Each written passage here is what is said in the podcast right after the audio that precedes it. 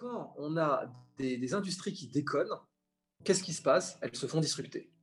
L'industrie automobile, on le sait, déconnait, elle s'est fait disrupter par Tesla. L'industrie euh, informatique déconnait avec IBM dans les années 80, elle s'est fait disrupter par Microsoft et par Apple. Eh l'industrie bancaire déconne à plein pot depuis 30 ans, elle est en train de se faire disrupter par le monde crypto-monétaire. Bienvenue dans cet épisode bonus à notre série Quelle place pour Bitcoin dans la prochaine crise économique Si vous n'avez pas écouté nos quatre premiers épisodes sur le sujet avec Asher, Anis Lajnef, Pierre Persson et Raphaël Bloch, je vous invite à arrêter votre lecture et à retourner sur les quatre premiers épisodes de la série. Dans cet épisode bonus avec Idriss Aberkan, nous analyserons d'autres secteurs que la blockchain pourrait chambouler ou révolutionner, ainsi que les changements sociaux que pourraient engendrer ces révolutions. Idriss Aberkan, bonjour. Merci d'avoir accepté notre invitation dans cet épisode bonus à la série Quelle place pour Bitcoin dans la prochaine crise économique? Aujourd'hui, on va parler avec vous des autres opportunités qu'offre la blockchain dans le monde de demain, celui qui se profile après cette potentielle crise économique. C'est ce dont on a parlé durant tout ce podcast, durant toute cette série de podcasts. Est-ce que vous pouvez vous présenter, s'il vous plaît, pour ceux qui ne vous connaissent pas? Alors, euh, moi, je suis un consultant international au départ, donc je conseille différentes sociétés. Je suis également conférencier. J'ai donné plus de 600 conférences euh, partout dans le monde en trois langues. Et je suis serial entrepreneur. J'ai créé euh, plusieurs entreprises, certaines qui ont connu un beau succès, d'autres qui ont végété, d'autres qui ont échoué. Donc, je peux vraiment parler au nom de, de tout le spectre de l'expérience entrepreneuriale. Et je m'intéresse aux crypto-monnaies depuis 2013. Vous avez l'habitude d'expliquer toute nouvelle technologie par euh, la révolution copernicienne qui se fait en trois phases que vous allez rappeler. Euh, pour la blockchain, fin 2020, toute fin 2020, à l'heure où on entend parler de l'e-euro gentiment, cet euro digital de banque centrale, on en est où? On est à quel stade de cette euh, révolution? On est rentré, on est quelque part entre le dangereux et l'évident maintenant. Et c'est pour ça que beaucoup de gens sont bullish sur le Bitcoin d'ailleurs. Hein. parce qu'aujourd'hui, on a de grands fonds de gestion comme BlackRock, comme le Vanguard Group, comme JP Morgan, qui euh, déclare, que le, Bitcoin est un actif très prometteur. Et il est vrai que si jamais tous les fonds de ces, de ces grands groupes déferlent sur le Bitcoin, ce qui est l'hypothèse que font certains analystes, comme par exemple Max Kaiser, eh bien, euh, le Bitcoin deviendra évident. Et l'hypothèse de ces gens, c'est qu'il deviendra l'or digital, c'est-à-dire donc un or qui est beaucoup plus facile à transférer, parce qu'après tout, passer les frontières avec des lingots d'or, c'est compliqué, alors que transférer des bitcoins, c'est très simple. Et dans ce cas-là, donc ces, analystes disent que le Bitcoin atteindrait les 100 euh, 000 euh, dollars rapidement. À partir de 100 000 dollars, on serait dans, l'évidence? Bah oui, là, c'est même plus les fins. Toutes les, tous les mouvements bullish, en fait, ou les effondrements, sont, sont comparables. C'est-à-dire que quand on voit une bulle spéculative ou quand on voit une société être repricée, je prends le cas de Tesla, que Tesla est très très proche aujourd'hui de la cote de l'Ethereum. C'est assez impressionnant de voir que l'action Tesla est, euh, suit de près l'Ethereum, ce qui n'est pas une corrélation en soi, mais euh, c'est un moment historique. Une sorte de conjonction de deux planètes qui partent dans des directions différentes, mais qui pour aujourd'hui sont alignées. Euh, Tesla, au départ, bah, c'était ridicule. quand ils allaient au salon automobile, etc., tout le monde se foutait de leur gueule. Mais qui c'est ces mecs vous êtes, des bozos. Bon. Et même Elon Musk le dit. Quoi. Vous, êtes, un bozo. Aujourd'hui, Elon Musk est en train de devenir plus riche que euh, Mark Zuckerberg, qui est un de ses pires ennemis.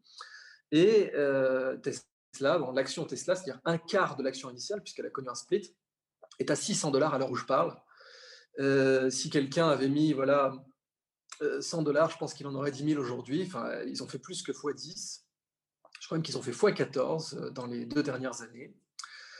Et là, c'est que c'est évident, ça y est, parce que l'automobile électrique est évidente. Bah, pour le Bitcoin et pour l'Ethereum, c'est la même chose. Hein. C'est-à-dire que quand ça devient évident, si, si le Bitcoin est vraiment un actif sérieux, eh bien, mathématiquement, tout un tas de capitaux vont se retrouver à déferler sur lui. Vous êtes très actif sur YouTube et sur YouTube, vous avez souvent fait des vidéos autour de la monnaie, de la crypto-monnaie.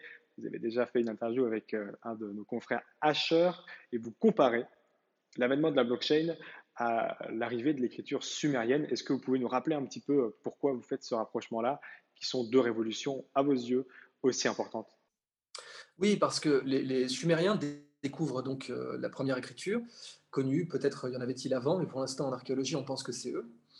Et euh, ils se rendent petit à petit compte que ça peut s'appliquer à plein d'activités humaines pour euh, générer de la confiance, qui est la base des civilisations. Donc, par exemple, le premier nom qui est écrit dans l'histoire de l'humanité, le premier nom humain, c'est celui d'un comptable, il s'appelait Kushim, et c'est sur un reçu. Et le reçu, bah, c'est la, la, base de la comptabilité. Alors, la comptabilité a inventé l'écriture, c'est pas l'écriture qui a inventé la comptabilité, c'est l'inverse. On commence à écrire au départ pour noter des stocks de blé, des têtes de bétail, etc., et pour transmettre des héritages. Et la comptabilité invente l'écriture. Les Sumériens se rendent compte que l'écriture peut servir à tout un tas de choses, faire des lois, la confiance étant ubiquitaire dans les civilisations, euh, le fait de la distribuer sert à tout. Par exemple, on a au Louvre une carte de police. Et la blockchain, c'est une super écriture. La blockchain est une écriture ultra automatisée avec des registres de distribution de confiance beaucoup plus, fiables, sans besoin d'une tierce personne. Et donc, nécessairement, cette nouvelle forme d'écriture va jouer un rôle crucial dans les civilisations du 21e siècle. Parce que la capacité à distribuer de la confiance est la base de toute civilisation, c'est-à-dire que les civilisations qui la, qui la développent sont plus puissantes que les autres, donc il va y avoir une course à l'armement pour la blockchain, et la blockchain est la meilleure technologie de confiance au monde. C'est un très grand outil de confiance, on y reviendra, et c'est aussi pour le Bitcoin l'une des premières fois, si ce n'est la première fois, que c'est rentable de se faire confiance. Oui, c'est vrai, c'est vrai, c'est-à-dire que euh, les, systèmes de blockchain ne, récompensent pas tous de la même façon le fait de se faire confiance, mais euh, il est vrai que dans le cas d'Ethereum, de, qui pourtant non plus un proof of work, ou de Bitcoin, qui est l'archétype du proof of work, euh, eh bien, le fait de se faire confiance est récompensé. Avant d'aller plus loin, vous en avez également fait une vidéo. J'aimerais qu'on revienne sur l'origine des banques. À quoi servaient-elles à la base? Et aujourd'hui, on voit qu'il y a un fossé de plus en plus grand qui se crée entre ce qu'elles proposaient, ce qu'elles devaient faire et ce qu'elles font aujourd'hui. Et donc, ça laisse la place à d'autres technologies comme la blockchain d'émerger. Est-ce qu'on peut revenir sur ce qu'était ou ce que devaient être à l'origine les banques, s'il vous plaît? Ah, les, banques étaient des institutions de confiance. Donc, euh, à l'âge de bronze, dans l'Antiquité, euh, ce qu'on voit en fait, c'est que euh, les, les, les systèmes système de, gestion de fonds, les, ancêtres des banques, bah, c'est des, stocks. En fait, c'est euh, la banque, c'est l'évolution du grenier. On a un dépôt à blé, et donc on, stocke le blé, on le protège, on peut le récupérer plus tard, etc. Ensuite, quand on va commencer à avoir de plus en plus de voyages internationaux, les banques sont des organismes fiduciaires. Donc la confiance est essentielle, qui peuvent procéder à des changes et euh, chez, chez lesquels on peut retirer des lettres de crédit, ce que les Américains appellent des IOU. Hein, je te dois quelque chose les lettres de crédit, c'est la monnaie fiduciaire actuelle, finalement, puisque, comme l'avait dit JP Morgan, l'or, c'est de la monnaie, tout le reste, c'est du crédit. Il avait tout à fait raison de ce point de vue-là. Sauf que l'or est en train de se digitaliser, auquel cas, on pourrait dire peut-être demain, le bitcoin, c'est la monnaie, tout le reste, c'est du crédit. Sait-on jamais.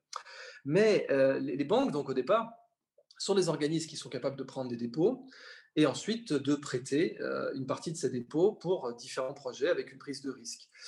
On sait qu'aujourd'hui, les, banques ne font plus du tout ce travail-là, puisqu'elles préfèrent spéculer sur les marchés financiers plutôt que de financer l'économie réelle. C'est leur plus gros problème, parce que nous n'avons pas le Glass-Steagall Act qui a été euh, abrogé par l'administration Clinton et qui séparait les banques d'affaires et les banques de dépôt, de sorte à ce que les banques de dépôt fassent leur vrai travail d'aller prêter aux bouchers, aux boulangers, etc., aux petits entrepreneurs pour euh, créer leur business, plutôt que d'aller jouer ça sur les marchés.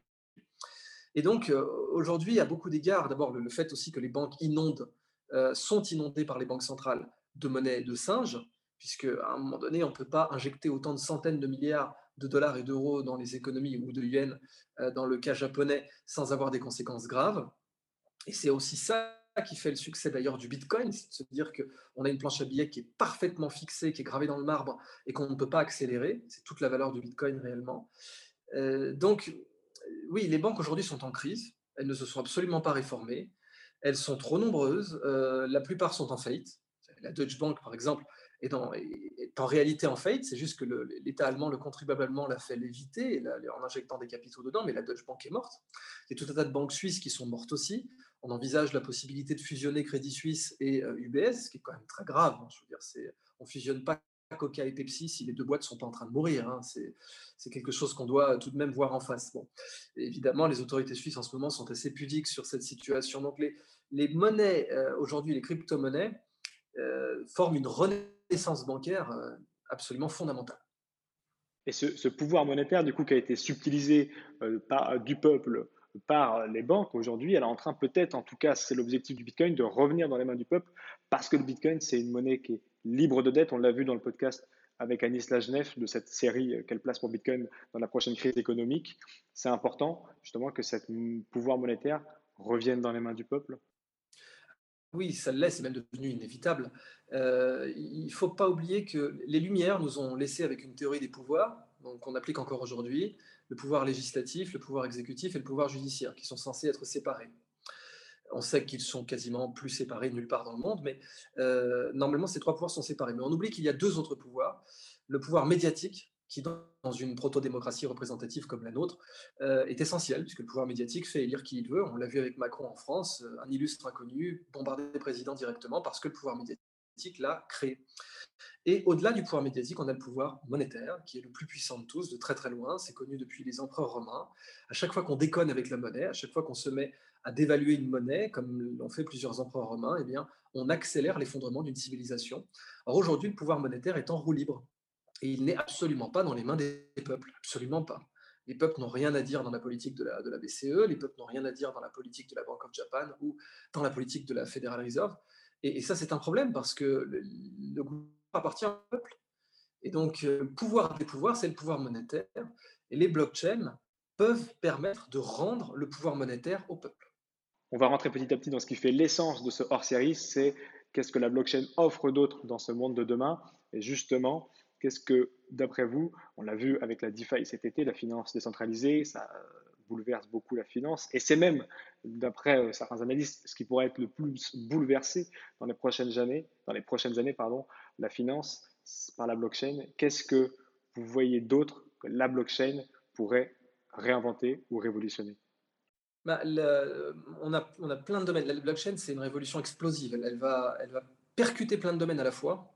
Donc je peux en citer un peu dans le désordre, mais donc bien sûr les moyens de paiement, on le voit parce que c'est tout bête, mais euh, les banques aujourd'hui, le système SWIFT, euh, vois, euh, j'ai créé une, organisation humanitaire au Sénégal, dont je représente d'ailleurs aujourd'hui les, membres dans un litige qu'elles ont vis-à-vis du gouvernement suisse, auquel elles demandent un peu plus d'un milliard de francs CFA, c'est pas rien.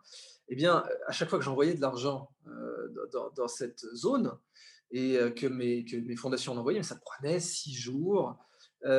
parfois, l'argent se perdait. J'ai eu le cas avec la, banque postale en France. La, la banque postale, en même temps, c'est pas une référence, mais avec la banque postale, j'ai eu le cas de 5000 euros qui s'étaient perdus comme ça, dans la nature, c'est-à-dire on ne les retrouve pas. Il a fallu que je prenne un avocat, que je, que je menace d'une procédure en référé pour que les gens le retrouvent. Bon, et ils le retrouvaient tout de suite. Dès qu'ils étaient menacés, ils le retrouvaient tout de suite, ce qui veut bien dire que peut-être que ce n'était pas si perdu que ça. Euh, donc, les banques font n'importe quoi. C'est un fait, les banques font n'importe quoi. Et face à des banques qui font n'importe quoi, bah, nécessairement des produits de substitution arrivent. Donc, dans les moyens de paiement, que ce soit des transferts, euh, des transferts de fonds ou des moyens de paiement pour des petites sommes, notamment avec les nouvelles technologies qui peuvent arriver euh, autour euh, du Ripple, de Stellar ou d'autres organisations comme celle-là qui peuvent permettre des, paiements euh, beaucoup plus fréquents, parce qu'après tout, le Bitcoin n'est pas adapté à des paiements fréquents, même si les capacités de calcul explosant demain, qui sait ce qui pourra se passer. mais le Bitcoin n'est fondamentalement pas fait pour payer une baguette de pain, c'est fait pour être le lingot d'or du, système crypto-monétaire. Eh bien voilà, quand on a des, des industries qui déconnent, qu'est-ce qui se passe? Elles se font disrupter. L'industrie automobile, on le sait, déconnait, elle s'est fait disrupter par Tesla. L'industrie euh, informatique déconnait avec IBM dans les années 80, elle s'est fait disrupter par Microsoft et par Apple. Eh bien, l'industrie bancaire déconne à plein pot depuis 30 ans, elle est en train de se faire disrupter par le monde crypto-monétaire. Parmi les autres avancées, il y a cet euro digital, cet euro numérique de banque centrale émise par la BCE. En tout cas, ils sont en train de travailler dessus. Qu'est-ce que vous en pensez de cette euh, nouvelle de ce nouveau e-euro qui pourrait arriver prochainement, est-ce que c'est dangereux pour nos libertés de laisser euh, euh, une part trop importante à une monnaie digitale et donc de perdre le cash? Donc la réponse est oui. Euh, de toute façon, tout ce qui sort de la bouche de Christine Lagarde est hautement toxique au niveau Tchernobyl sur l'échelle de la toxicité. Et euh, quand Christine Lagarde nous sort qu'elle veut faire un euro ou qu'elle veut faire un grand reset ou qu'elle a envie euh, de marcher sur les mains sur la Lune, elle déclare de grosses conneries qui seront liberticides à court ou moyen terme. Ça, c'est, ça, c'est clair. Donc maintenant, euh, la disparition du cash, on voit bien que les Suédois y reviennent, on voit bien qu'en Autriche, en Autriche c'est un pays sérieux, ils vont avoir du mal à dire que le cash c'est pas bien, ça finance le terrorisme et ça étrangle des chatons à la pleine lune, ils auront du mal à nous dire ça parce que c'est la Suède et l'Autriche tout de même qui euh, aujourd'hui sont le bastion, les bastions du cash en Europe. Euh, bien sûr, c'est pour nous tracer. Bien sûr, c'est pour savoir ce qu'on achète, ce qu'on fait. Euh, c'est une restriction de liberté absolument fondamentale. Vous savez que ouvrir par exemple la, correspondance de quelqu'un, c'est un crime, hein, c'est pas un délit, c'est un crime, c'est du pénal. Et euh, bah, c'est l'équivalent d'ouvrir la correspondance de quelqu'un que de savoir ce qu'il paye, que de savoir tout ce qu'il achète, etc. Et la, disparition du cash euh, va dans ce sens. L'euro n'est absolument pas euh, une intégration de la, des blockchains par Christine Lagarde et par la BCE, en aucun cas. Ça me fait penser un peu, vous savez, à cette, arnaque, là, Nicolas, la société Nicolas Motors, qui était une énorme escroquerie qui a fait une IPO euh, qui leur a fait lever des milliards. Aujourd'hui, euh, ils sont en effondrement total parce que rien de ce qu'ils disaient n'était vrai. Nicolas, bah, soi-disant, avait fait un deal avec General Motors. Ça ne m'étonnerait pas tellement de General Motors, puisque, voilà, disruptés comme ils étaient, ils avaient besoin euh, de, se lancer dans un truc avec des, fous pareils. Mais voilà, Nicolas ne remplace pas Tesla. Bah, L'e-euro ne remplacera jamais le Bitcoin. Jamais. Un mot sur la manière dont les blockchains se sécurisent. Vous, de votre regard d'essayiste, de sociologue, comment vous voyez la différence entre euh, le proof of work et le proof of stake? Bah, Je pense que le proof of work est bien pour les monnaies de réserve et que le proof of stake est très bien pour les moyens de paiement et que d'une façon générale, la, monnaie pratique devrait être en proof of stake et euh, les monnaies de réserve, euh, les monnaies qui ne sont pas destinées à être transférées régulièrement, exactement comme les lingots d'or, devraient être en proof of work. Avec tout ce qui se passe aujourd'hui dans le monde, avec l'impression monétaire, pour certains c'est l'élément déclencheur, j'ai l'impression que euh, la confiance se déplace des États vers des cryptos, vers la blockchain. deux questions. Est-ce que c'est dangereux que cette confiance se déplace vers les technologies blockchain? Et qu'est-ce que vous pensez du fait que les humains ont besoin d'une blockchain pour se faire confiance finalement? Est-ce que ce n'est pas un peu dommage de passer par une blockchain pour se faire confiance? C'est pas c'est pas tellement dommage qu'en réalité les humains se font beaucoup plus confiance aujourd'hui qu'à n'importe quelle autre époque de l'humanité. On a de très rares exceptions à cela. Les humains arrivent à se faire confiance aujourd'hui. Regardez hein, on réserve un billet d'avion, on vole ensuite dans un, engin qui est très dangereux et on fait confiance aux pilotes pour cela. Euh, un Jacouille la fripouille euh, du XIIe siècle, je ne pense pas qu'il l'aurait fait. Donc, euh, on, se fait confiance en réalité. C'est juste que on a des sociétés qui sont de plus en plus consommatrices de confiance. Parce que la confiance dans les civilisations, c'est un peu comme l'énergie. Plus une civilisation est avancée, plus elle consomme de la confiance, plus elle consomme de l'énergie. Et les niveaux de civilisation que nous pourrions atteindre demain vont consommer encore plus de confiance et encore plus d'énergie. Donc, ce n'est pas tant qu'on est en train d'utiliser la blockchain pour se faire confiance, c'est que on consomme tellement de confiance tous les jours. Enfin, je veux dire, encore une fois, vous prenez le, petit fermier de l'âge de bronze avec sa petite charrue en bronze qui est en train d'essayer de cultiver du blé. Il n'a pas d'événements de confiance aussi fréquents par jour que nous, mais vraiment pas. Vous regardez chaque jour à qui il a fait confiance euh, le nombre de fois, nous, le nombre de fois qu'on fait confiance à quelqu'un ou à quelque chose en une journée, c'est plus que le paysan de l'âge de bronze dans toute sa vie. Donc on est consommateur de confiance et les institutions qui normalement euh, font les intermédiaires de confiance ne sont plus à la hauteur du tout. Les banques ne le sont pas, les États ne le sont pas, etc. Donc arrivent des solutions parce que l'humanité est intelligente et qu'elle crée les solutions à ces problèmes. Mais ces solutions-là, euh, il n'est pas tragique qu'elles soient là. C'est là que je voulais en venir c'est que c'est très bien d'avoir la blockchain parce que maintenant, on a des opérations de confiance par seconde qui sont beaucoup plus grandes.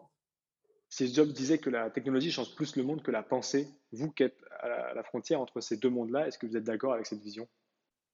Il a tout à fait raison. En fait, il y a un mythe euh, qui est propagé par beaucoup d'universitaires comme Villani ou d'autres, selon lesquels la recherche fondamentale euh, est le précurseur de la recherche appliquée. Et en fait, c'est tout à fait l'inverse. C'est démontré scientifiquement, pour le coup, euh, par tout un tas d'analyses, d'études et même d'œuvres de, sociologie, donc au-delà du scientifique pur, qu'en réalité, c'est la, recherche appliquée qui change la recherche fondamentale. C'est-à-dire que la machine à vapeur a plus fait pour la thermodynamique que la thermodynamique n'a fait pour la machine à vapeur. Euh, on avait inventé la machine à vapeur avant que des penseurs pensent la thermodynamique. Ben, quand Steve Jobs dit que la technologie change plus la pensée que la pensée et la technologie, en fait, il a raison, même s'il s'était fait considérablement reprocher cette citation, parce que euh, réellement, ce sont les, bricoleurs qui créent les moyens de faire voyager la pensée. Les bricoleurs comme les frères Wright ont créé le, premier avion qui a en fait créé les moyens de, propulser l'aérodynamique moderne. le premier avion, les frères Wright ne maîtrisaient pas du tout Bernoulli quand ils ont fait leur premier avion. Euh, pareil pour l'ordinateur l'ordinateur personnel, il y avait tout un tas de théoriciens à la con qui ne sortaient pas de leur bureau, qui avaient des idées sur l'ordinateur personnel, mais ce sont des petits bricoleurs dans leur garage euh, qui fabriquaient des cartes avec, des fers à souder qui ont euh, réellement porté la révolution de l'informatique personnelle. Donc c'est ce qu'on appelle les tinkerers, hein, ces gens qui font des essais-erreurs, tinkering, ou bien, bien sûr les makers ou les hackers. Et ce sont eux qui font progresser l'état de l'art, personne d'autre. Satoshi Nakamoto, à ma connaissance, le, groupe euh, Satoshi euh, n'était pas des universitaires, c'était vraiment des gens qui ont bricolé ça. D'ailleurs, vous savez que, Bitcoin était vraiment un bricolage avec des bouts de ficelle, hein, puisque son proof of work était, euh, détourné un système de filtre anti-spam développé par Adam Back, donc ça n'avait rien à voir. Et ce sont les bricoleurs qui permettent à la pensée d'évoluer. Et après, les penseurs utilisent parfois de façon ingrate, c'est-à-dire sans les citer ou sans les remercier, ce que les bricoleurs ont fait pour pouvoir penser plus vite. Parmi les autres secteurs que la blockchain pourrait réinventer, vous avez cité dans une de vos vidéos euh, le milieu académique qui est brouillé par beaucoup d'autres choses. Pourquoi? Comment la blockchain pourrait euh, influencer, réinventer, révolutionner ce monde académique? Oui, le monde académique est en pleine crise aujourd'hui parce que euh, les étudiants ne vont pas payer 40 000 dollars pour aller à, Harvard, enfin, pour être inscrit à Harvard si c'est pour suivre des télécours. C'est un fait. Et euh, le monde académique euh, français n'a jamais su s'adapter, ne serait-ce qu'aux exigences du monde académique des années 80, alors encore moins aux années 2020. Et aujourd'hui, les gens se forment comme ça directement. Ils comprennent que le facteur clé de succès, c'est le livrable dans la vie, ce qui fait qu'on est bien payé, c'est ce qu'on est capable de livrer. Alors avant, on pouvait avoir l'illusion que ce n'était pas le cas dans le salariat, mais même dans le salariat, ce qui faisait la, euh, la promotion, l'avancement, c'était la capacité d'avoir livré des choses à son entreprise ou à son organisation. Euh, mais maintenant, le salariat est en train de mourir, donc même là, plus personne ne pourra échapper à, la réalité que seuls les livrables font la valeur euh, sociale d'une personne et que bah, le monde universitaire ne nous y prépare pas. En matière maintenant de recherche scientifique, bah, évidemment, les blockchains sont géniales puisqu'elles peuvent nous permettre d'échanger des morceaux d'idées, des données, etc., plus rapidement, pour faire en fait des projets ultra collaboratifs dans lesquels il y aurait des centaines de milliers d'auteurs. Ça, seuls les blockchains peuvent le garantir. Concernant les diplômes maintenant, eh bien oui, là aussi, euh, les diplômes sur blockchain sont le seul avenir possible. Et je parle en toute connaissance de cause, puisque moi j'ai assisté à la dévaluation de mes propres diplômes. Je me suis inscrit à l'école polytechnique pour un doctorat en neurosciences appliqué au knowledge management et j'en suis sorti avec un doctorat de Paris-Saclay en sciences de gestion parce que les deux organisations avaient fusionné. Mais c'est une, c'est une dévaluation du papier monnaie académique, quel diplôme, tout simplement parce que en matière monétaire, les États ont tous les droits. C'est ce que disait très bien Jean Gabin dans le CAF sur BIF, qu'en matière de monnaie, les États ont tous les droits et les particuliers aucun. Parce que c'est cette histoire dans le, le CAF sur BIF avec Jean Gabin où euh, la Banque des Pays-Bas dévalue une coupure monétaire. Eh bien, une coupure académique, un diplôme, peut aussi se dévaluer. Et elle peut même se dévaluer très vite. Donc, sans avoir des blockchains où les gens se garantissent entre eux leurs compétences. Et c'est ce que l'école 42 avait commencé à envisager, que les gens se garantissent leurs compétences entre eux directement, sans passer par une élite académique. Eh bien, euh, les diplômes d'antan ne serviront plus à rien je suis peut-être la dernière génération pour qui les diplômes serviront vraiment, sauf dans certaines professions réglementées comme la médecine ou euh, être pilote de ligne par exemple. On en parle tout à l'heure, mais on n'a pas pris le temps de la définir, la blockchain. L'une des définitions que vous avez, euh, qui est assez simple et efficace, c'est la blockchain sert à créer de la confiance sans enrichir d'intermédiaires. Ça peut, ça peut changer beaucoup de choses à l'avenir et ça va faire sauter beaucoup d'intermédiaires qui seront peut-être inutiles demain en fait. Oui, parce qu'il y a, a beaucoup de, grandes richesses. Aujourd'hui, les, richesses des GAFAM viennent de leur capacité à intermédier la confiance. Pardon. Je prends le cas d'Airbnb qui est assez marquant, parce qu'aujourd'hui même, on arrive à, louer des appartements sur le long terme par Airbnb. Airbnb a disrupté euh, un business qui était, euh, qui était parfois malsain, qui était celui de certaines agences immobilières. Vous prenez dans beaucoup de cas, euh, en Espagne par exemple, vous devez payer un mois du loyer à l'agence immobilière elle fait rien pour vous, mais vous devez lui lâcher un mois de loyer. C'est même pas elle qui vous a aidé à trouver l'appartement, vous l'avez trouvé vous-même comme un grand sur Internet. Tout ce qu'elle a fait, c'est poster le truc, mais bon, les, propriétaires auraient pu le faire. Et vous lui payez un mois de loyer, et puis en cas de pépin, en cas de, litige, elle ne vous aidera pas. Euh, en fait, elle travaille pour les propriétaires, elle ne travaille pas pour vous, mais c'est quand même vous qui payez un mois de loyer à, cette, à cet intermédiaire de confiance. Eh bien, eux on, sont en train de se faire disrupter par Airbnb. Maintenant, les gens vont sur Airbnb directement, ils peuvent euh, cash, euh, faire des locations même longue durée, pas seulement pour, quelques jours. Et euh, Airbnb est riche précisément parce qu'il a un niveau de confiance qui est supérieur, par exemple, à Craigslist. Craigslist, qui était l'ancêtre d'Airbnb, dont l'interface était toute pourrie, qui était bourrée de spam, d'arnaques, etc. Et aujourd'hui, on ne voudrait pas louer son appartement sur, sur Craigslist, quoi. C'est mort. parce qu'on sait qu'il y aurait beaucoup trop de risques de se faire arnaquer des deux côtés. Alors que Airbnb a connu des arnaques mais ils avaient de très bonnes assurances, ils avaient de très bons euh, spin doctors pour effacer ça dans les médias. On a eu le cas, par exemple, euh, d'un de propriétaire qui avait loué un, bel appartement new-yorkais dans lequel une énorme orgie avait été faite, tout avait été détruit, euh, on avait versé de l'alcool sur les canapés et tout, c'était la misère. Airbnb leur a prolongé leurs vacances, a prévenu leur employeur, a fait jouer ses assurances, a complètement rénové l'appart et l'a même amélioré, de sorte à ce qu'ils aient juste à prendre deux semaines de vacances supplémentaires, payées, sans perdre évidemment leur emploi, et à rentrer chez eux dans un appartement meilleur qu'ils ne l'avaient laissé. Ça, ça a servi à créer un niveau de confiance énorme que Airbnb monétise. Ça fait qu'Airbnb aujourd'hui doit valoir autour de 60 milliards de dollars, même s'ils ne sont pas encore en bourse. Alors, la blockchain, évidemment, peut nous permettre de, de générer de la confiance sans aucun intermédiaire. Et ça, ça peut permettre d'enrichir le réseau de créateurs de confiance. Parmi les autres applications que peut permettre la blockchain, là aussi, vous avez fait une vidéo entière avec un titre assez intéressant, Marx, Lincoln et les Gilets jaunes. Euh, vous expliquez à l'intérieur de cette vidéo comment on pourrait devenir propriétaire de ce que l'on crée avec la blockchain. Si j'ai bien compris, est-ce que vous pouvez revenir un petit peu sur cette euh, idée-là?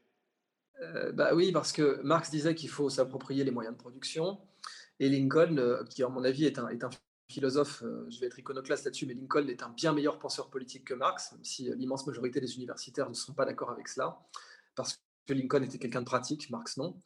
Mais Marx disait qu'il euh, fallait s'approprier les moyens de production, ce qu'on appelle le socialisme. Et euh, Lincoln disait qu'il appelait de ses voeux un gouvernement du peuple, par le peuple, pour le peuple.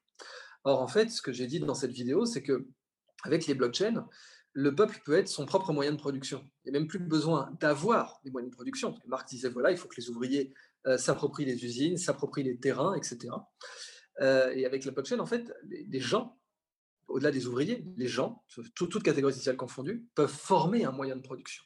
Quand on réunit, disons, 60 millions de Français, chacun avec une blockchain, et dans un réseau apte à se livrer des services, qui peuvent être de la consultation, qui peuvent être euh, des, biens, des services à la personne, et qui peuvent être des services financiers, effectivement prêter de l'argent pour ouvrir un commerce, pour euh, acheter une maison, etc. Eh bien, en réalité, c'est même plus qu'on a les moyens de production, comme le voudrait Marx, c'est qu'on est les moyens de production le, donc, le, sujet entre Marx et Lincoln, c'est que ce n'est pas une question d'avoir ou de ne pas avoir les moyens de production. On pourrait aussi citer Shakespeare, c'est être ou ne pas être. C'est ça qui compte. Donc un réseau de personnes organisées sur blockchain n'ont pas besoin d'avoir les moyens de production, ils sont les moyens de production. Et donc les moyens de production, notamment financiers. Donc le peuple français pourrait être sa propre banque euh, grâce au blockchain, chaque Français représenterait un atome de confiance un atome de crédit. Pourquoi pas? Donc, le, réunir des gens sur blockchain, ça les met en position de créer une énorme multitude de services. Ça va de, services qui valent des milliards. prenez le, site, encore une fois, Airbnb, prenez le site Uber, etc. Ce n'est que des intermédiaires de confiance qui sont centralisés. Bien, la différence entre Airbnb, Uber euh, et les blockchains demain, c'est que Airbnb est centralisé, Uber est centralisé, mais demain, on aura des interfaces de confiance décentralisées. Et ça voudrait dire, si jamais quelqu'un ne respecte pas ce contrat-là, on l'exclut Comment ça fonctionnerait? Oui, on a de toute façon, les, euh, par exemple, dans le cas d'Ethereum, tous les contrats sont, sont, libres et ouverts. Donc, on peut voir si la personne a respecté le contrat ou pas. Et ces systèmes-là nous permettent beaucoup plus facilement de détecter les gens qui n'ont pas respecté le contrat. Ça serait une aliénation ou une libération? Bah, Ce serait clairement une, libération. Parce qu'aujourd'hui, euh, on est à la merci des tiers de confiance. On est à la merci de Google on est à la merci de Microsoft, on est à la merci d'Airbnb ou de Uber, euh, qui collectent des données sur nous en plus et, qui accaparent les richesses. Là, si on veut être marxiste, bah oui, ils accaparent les richesses concrètes. Google, on leur donne gratuitement nos données. Apple, on leur donne gratuitement nos données, même si Apple les protège infiniment mieux que Google, ce qui est déjà ça. Mais donc, on a effectivement des, euh, capitalistes de la donnée, par exemple, qui, accaparent les richesses que le réseau crée. Or, avec les blockchains, eh bien, on pourrait avoir euh, les richesses du réseau qui demeurent dans le réseau. Anis Lagenef nous faisait également remarquer dans cette série les GAFAM ont notre passé euh, et aujourd'hui ils essayent d'avoir notre futur en créant des services financiers. C'est dangereux. Il nous reste quoi, nous? Notre présent et encore? Oui, c'est très dangereux. Il y a beaucoup de GAFAM qui devraient être démantelés. Euh, moi, personnellement, euh, je démantellerais tous les GAFAM, sauf peut-être Apple et Microsoft. Et encore pour Microsoft, je ne suis pas sûr. Ça ne veut pas dire que, que Facebook cesserait d'exister, mais j'interdirais à Facebook d'intégrer les données de WhatsApp, euh, d'Instagram et de Facebook. Euh, on diviserait, bien sûr, il faudrait des moratoires supplémentaires sur la façon dont ils utilisent ces données. Google est devenu beaucoup trop puissant, bien entendu qu'il devrait être démantelé. Et aujourd'hui, les seules entreprises, la seule entreprise qui protège un peu nos données personnelles, c'est Apple, effectivement. Euh, mais tout de même, on leur donne des, quantités de données incroyables. Enfin, je veux dire, le taux d'oxygène dans le sang avec les nouvelles montres, etc. Et ça va, faire, ça va ne faire qu'augmenter, notamment avec Apple Glass.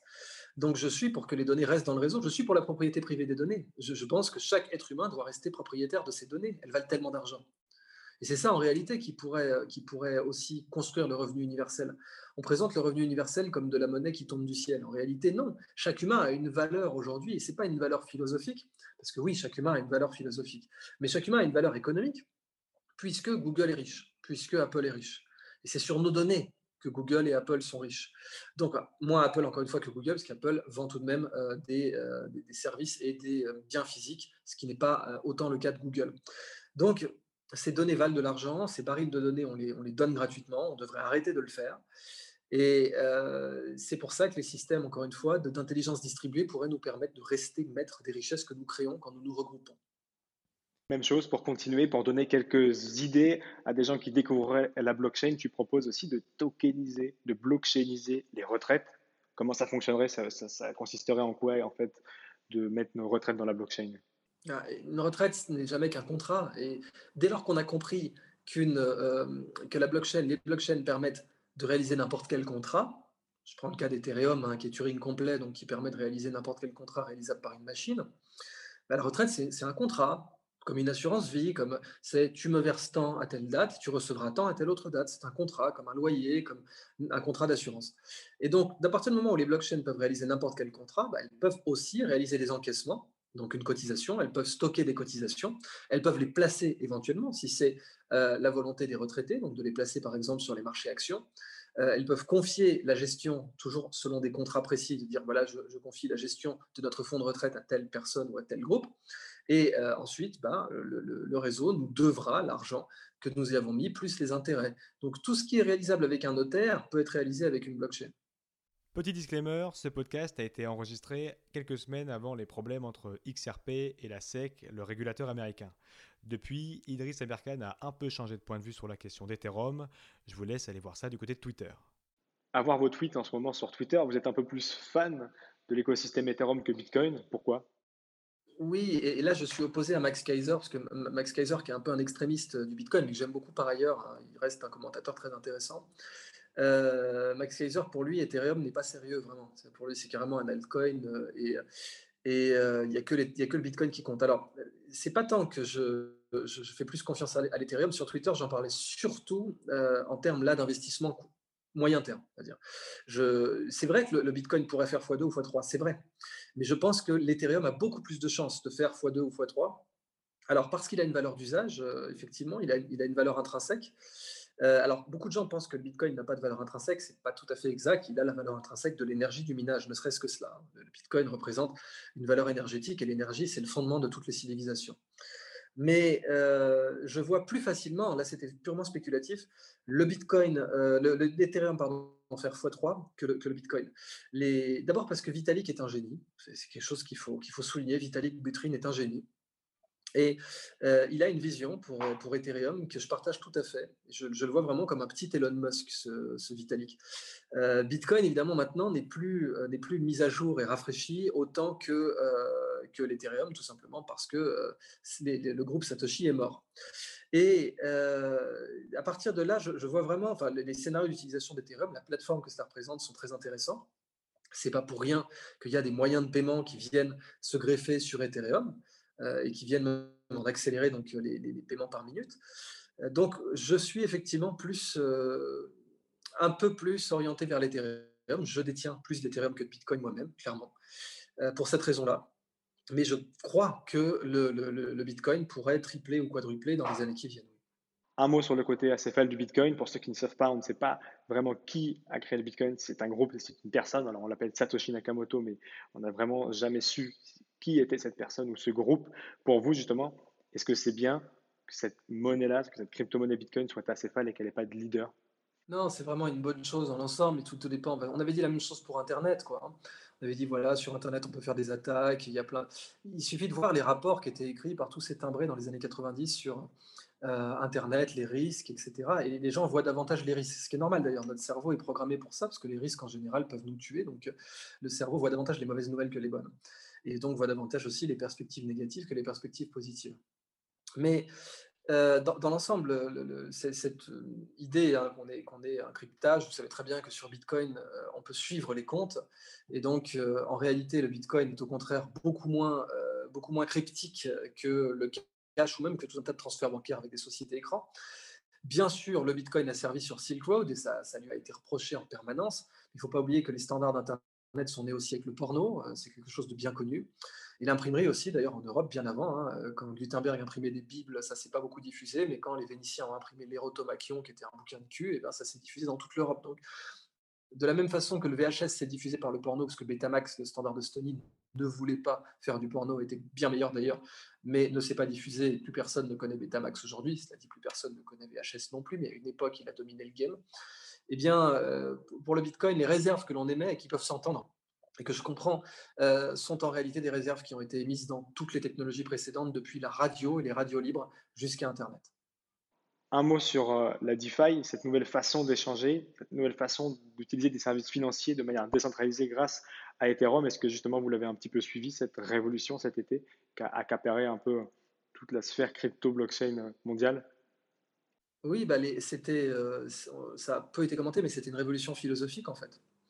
Et la, mise à jour, ne serait-ce que l'Ethereum 2.0, le, passage entièrement en proof of stake, enfin, ils se sont passés des choses euh, qui, qui ont été mûrement réfléchis et qui, euh, à, mon sens, vont marquer, enfin, seront dans les livres d'histoire. Ce sera un moment précis, un tournant vers, euh, vers une autre philosophie du, fonctionnement d'Ethereum.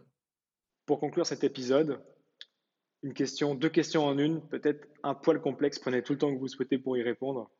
On arrive dans un tournant historique, en tout cas c'est ce qu'on nous fait croire, si ce n'est pas le cas, avec une beaucoup de crises économiques, potentiellement sociales, politiques. Est-ce que la blockchain, elle peut venir s'insérer dans ces problématiques-là pour en résoudre un bon nombre? Première question. Et deuxième question, est-ce que finalement cette blockchain-là, on ne la mettrait pas à toutes les sauces parce que ça fait joli? Et qu'un bon registre centralisé ne ferait peut-être pas finalement l'affaire oui, c'est vrai qu'on met la, blockchain à toutes les sauces, hein. ça c'est tout à fait exact. Euh, mais c'est comme ça que fonctionnent en général les, révolutions technologiques. On a un bouillonnement, et ensuite on a un cimetière. Et cette tension entre bouillonnement et cimetière, on la voit dans la Silicon Valley, par exemple, où il y avait tout un tas de bullshit compagnies, la bulle.com, donc on a eu tout un tas de shitcoins. Euh, c'est un bouillonnement, puis ensuite ça s'effondre, ensuite le marché fait le tri. Euh, ce que je déplore en fait sur les blockchains, c'est plutôt la puissance des baleines en réalité. Hein. Et c'est là qu'on en revient sur les registres. Est-ce qu'un seul registre suffirait? Euh, Le cloisonnement est essentiel parce que par exemple, on peut comparer l'évolution des blockchains à l'évolution du World Wide Web. Les, standards dans le World Wide Web sont merdiques. -dire, on n'y a qu'à voir les vieux sites qui traînent encore sur le web. Enfin, les standards d'Internet sont merdiques on a, tout fait pour les améliorer. On a créé euh, le domain name system, on a créé tout un tas de choses avec des, gens qui détiennent les clés. c'est, même un niveau un peu Matrix. Mais euh, dans l'ensemble, le web a fonctionné par ce cloisonnement et ce bouillonnement. S'il avait été centralisé, eh bien d'abord, il aurait été beaucoup plus sensible aux attaques. Tout un tas de virus et de malware aurait pu être bien plus dangereux sur le web s'il avait été centralisé, s'il y avait eu des consortiums de pays beaucoup plus centralisés là aussi qui le contrôlaient. Et c'est le fait qu'il y ait ce bouillonnement foireux, qui fasse tout un tas de, mauvais sites hein, et, de, mauvaises boîtes aussi, dans lesquelles des gens ont perdu beaucoup d'argent avec l'effondrement de la bulle Internet, euh, qui, fait réellement le, succès du web. Donc le, défaut des qualités du web, c'était qu'il y avait aussi des bullshit projets et des bullshit sites, mais le défaut des qualités des bitcoins, enfin de la blockchain, pardon, c'est le fait qu'il y ait des shitcoins. Mais le, comment dire, ce défaut est très inférieur aux qualités que ça engendre, qui sont la robustesse, la résilience et la disruption, l'amélioration des, pratiques et la sortie de nouvelles idées. Et justement, du coup, dans quelle mesure la blockchain là, pourrait nous apporter euh, une aide dans cette crise qui arrive? Est-ce qu'on pourrait sortir de cette crise, quelle qu'elle soit, avec, euh, avec de la blockchain Ou est-ce que vous pensez que c'est un peu trop tôt quand même dans cette révolution-là? Non, je pense que c'est vrai. C'est-à-dire qu'on nous propose aujourd'hui un, grand reset Et en fait, il faut que les peuples arrêtent d'être des moutons et qu'ils fassent le grand reset eux-mêmes. Parce que si c'est Christine Lagarde qui nous propose un grand reset, ça ne va pas le faire. Ça va être une catastrophe, on sera tous asservis et euh, nos libertés fondamentales se, seront complètement effondrées. Ce sera un crack des libertés, pas un crack boursier, mais un crack des libertés. Et par contre, si nous faisons le grand reset nous-mêmes, eh bien, j'ai euh, posé les bases de cette idée dans ma vidéo sur Abraham Lincoln et Marx, Abraham Lincoln, Marx et les Gilets jaunes, l'idée de dire que le peuple réuni, en fait, peut constituer des moyens de production. Et c'est ça le grand reset que j'appelle de mes voeux. Nous pourrions le faire. Nous pourrions le faire. Et ça nous permettrait de contrôler les moyens de vote, les moyens de passage de loi, les, pouvoirs, donc exécutifs, législatifs, judiciaires, mais aussi médiatiques. On le voit aujourd'hui, le journalisme citoyen euh, connaît un énorme succès. On le voit avec par exemple François, euh, qui est un média citoyen euh, dont les articles sont beaucoup plus rigoureux que tout un tas d'autres articles aujourd'hui publiés par de grands médias comme Libération ou Le Monde. Et en réalité, nous pourrions, le peuple pourrait retrouver les cinq pouvoirs, dont je rappelle qu'ils sont dans l'ordre des pouvoirs, le monétaire d'abord, le premier pouvoir, le médiatique ensuite, le deuxième pouvoir, puis l'exécutif, le législatif et le judiciaire, dans cet ordre. Tous ces pouvoirs pourraient être retrouvés par euh, le peuple qui s'approprierait ces pouvoirs sur la blockchain. D'accord, donc pour vous, la blockchain aurait vraiment un rôle majeur à jouer euh, dans ces problématiques-là Une blockchain, plusieurs blockchains, une blockchain par problématique, comment vous voyez les choses? Plusieurs, bien évidemment. Toujours, parce que c'est beaucoup trop dangereux d'être mono-algorithme et d'être mono-standard. Euh, quand, les enjeux sont aussi grands, il n'y a que le cloisonnement qui fonctionne. Et donc, de la même façon que l'Internet n'a pas été monostandard, même s'il a créé, c'est bien d'avoir des efforts de standardisation, il ne faut juste pas les pousser à l'extrême, parce qu'en réalité, ces réseaux doivent être, selon les termes de Nassim Nicolas Taleb, antifragiles. Et l'antifragilité, c'est euh, la vertu cardinale de ce genre de réseau. Ils doivent pouvoir être robuste et de pouvoir même s'améliorer face aux contraintes et face aux attaques. Or, un système monolithique suroptimisé avec les mêmes standards partout euh, est complètement euh, vulnérable aux contraintes et aux attaques. C'est pour ça que je ne le recommanderais pas. Merci beaucoup Idriss d'être venu conclure cette série sur la place de Bitcoin dans la prochaine crise économique. Merci. Cet épisode hors série bonus sur les autres paramètres et les autres secteurs que la blockchain pourrait révolutionner. J'espère que cette série au global et que cet épisode vous aura plu. N'hésitez pas à nous rejoindre sur les réseaux sociaux de Cryptost, Twitter et Telegram. Surtout, restez curieux et connectez au site de cryptost.fr pour être à l'affût de toutes les dernières news crypto.